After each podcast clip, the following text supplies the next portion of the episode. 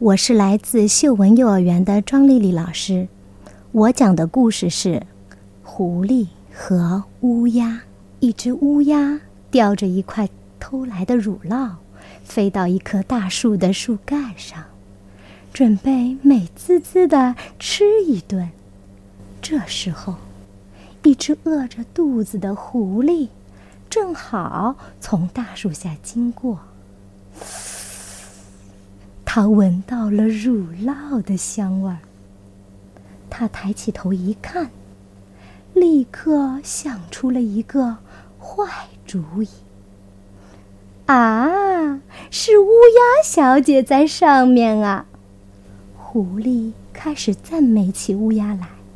哦，好久不见，你真是长得越来越漂亮了。哦，瞧你的眼睛，哦。还有你的羽毛，就是孔雀仙子在你面前都会黯然失色的。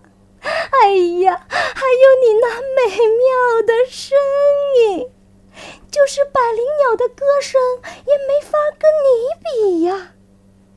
可爱的小姐，今天能够见到你，我感到万分的荣幸。我求求你，唱支歌给我听听吧。啊，唱吧，唱吧，别犹豫了。乌鸦听了狐狸的奉承话，得意的张开嘴巴，真的“哇”的一声唱了起来。可是他一张嘴，乳酪就从他嘴里掉下去了。等在树下的狐狸立刻接住了掉下去的乳酪。口就把它吃了个精光，乌鸦气极了，骂道：“坏狐狸，你这个大骗子！”狐狸舔了舔嘴说：“对不起，小姐，你虽然有副叫得响的嗓子，但是你却缺少了一个好脑瓜子。”